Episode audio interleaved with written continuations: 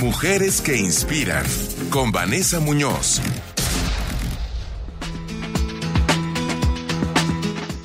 Mi querida Vane, me da mucho gusto saludarte esta noche y sé que como, como siempre, como cada 15 días, pues nos, nos tienes invitadas de lujo, mujeres que, que tienen trayectoria o una historia de vida eh, linda de contar y, bueno, pues me da mucho gusto, eh, como siempre, saludarte.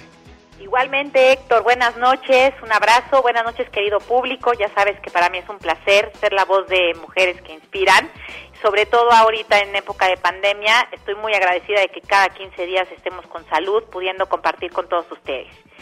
Y hoy nos acompaña Ingrid García, es una mujer fuerte, íntegra, emprendedora y exitosa, que a lo largo de su carrera ha podido consolidar su familia y ha sido precursora de diferentes proyectos y emprendimientos exitosos. Actualmente, Ingrid es socia y líder de proyecto de una empresa dedicada a la elaboración de bebidas orgánicas y también es docente de una importante universidad en Guadalajara. Ingrid, buenas noches, bienvenida a este espacio. Gracias, Vane, Héctor, emocionada de participar en este bello espacio. Gracias por la invitación.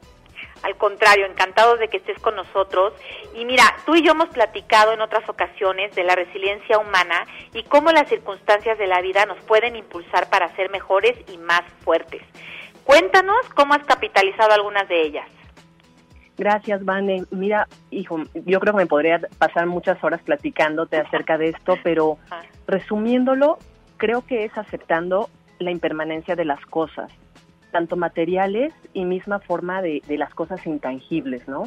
Eh, para mí la resiliencia no solamente es la capacidad de adaptarte positivamente a los desafíos, es, es trabajar en, la razón, en la conciencia de, los hechos que puedo, que puedo dominar y de esta manera también mis pensamientos, ¿no? Y, y, por ende puedo entender lo que controlo y lo que no. Entonces, de esa manera lo he capitalizado y me gustaría mucho abordar la resiliencia humana aplicada a la sobrevivencia, pero de los negocios en estos últimos meses en particular, porque cómo podemos aplicarla, la resiliencia aprendida en la vida, pero ahora en el punto de vista del empresario y del empleado. Así es, eh, vale, yo creo que estamos en un momento coyuntural en este, en este tema, ¿no? Una resiliencia no nada más humana, sino una resiliencia organizacional. Eh, normalmente tenemos una postura natural de victimismo, ¿no? Y de tragedia, y por eso de repente escuchamos más noticias de negocios cerrando, este, eh, desempleos, etcétera, ¿no? Entonces, eh, creo que eso nos cierra las posibilidades que existen afuera, ¿no? No solo es pensar qué hará la empresa por mí, sino qué hago yo por ella, ¿no? Entonces es, es abordar como un poquito este, eh, todos aquellos que siguen teniendo la bendición de estar empleados, que pueden seguir haciendo a favor de, de, sus empleadores, de sus empresas o de sus propios negocios, ¿no? Este, yo lo resumiría, digo, creo que pueden haber muchos tips, pero les daría tres.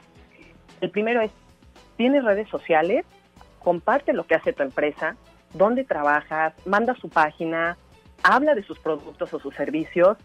Eh, somos, creo que somos el mejor portavoz de cómo vive la cultura una empresa, un negocio, ¿no? La recomendación de boca en boca eh, sigue siendo el top de estrategias de venta. O sea, a pesar de que existen tantas cosas, el que salga de tu boca una recomendación siempre vendrá mejor a, pues a la persona que es eh, la responsable de algún negocio. La siguiente es confirmar si estás en el lugar correcto creo que es el momento de, pensar si tu trabajo lo disfrutas.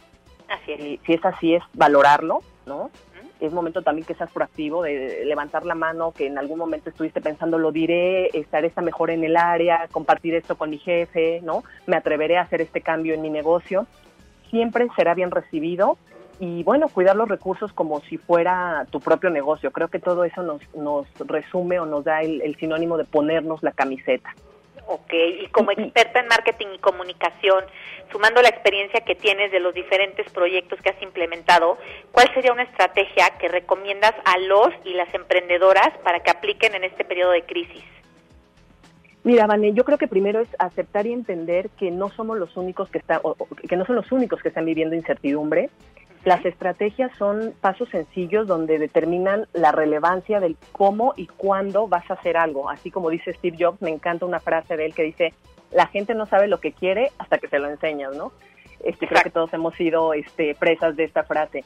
eh, es el mejor momento para soltar la creatividad, eh, pensar en qué commodity o qué valor agregado a través de lo que actualmente haces o vendes podría hacer la diferencia versus tu competencia.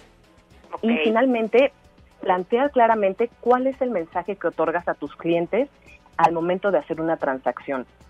Tu, tu, producto tiene cierto valor, pero eso es solamente tu apreciación, ¿no? Aquí el principal reto es convertirlo en algo valioso para el consumidor.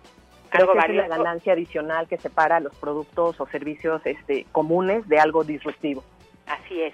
Ingrid, pues mira, se nos acaba el tiempo, es una lástima, pero te agradecemos mucho este, estos eh, puntos que nos estás dando y quisieras mandar algún mensaje final.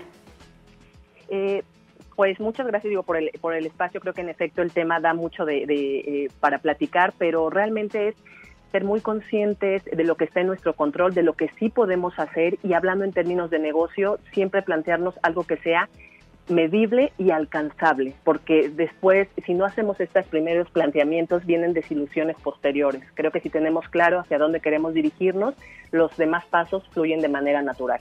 Muchas gracias, Ingrid. Gracias por habernos acompañado. Un placer, Vane, Héctor. Muchas gracias a ustedes. Excelente noche a su audiencia y a ustedes. Muchas gracias. Héctor, buenas noches. Buenas noches. Gracias, Ingrid. Un abrazo. Mi querida Vane, otro también. Cuídense mucho. Pronto nos vemos. Igualmente, pronto nos vemos y a la, eh, buenas noches, querido público.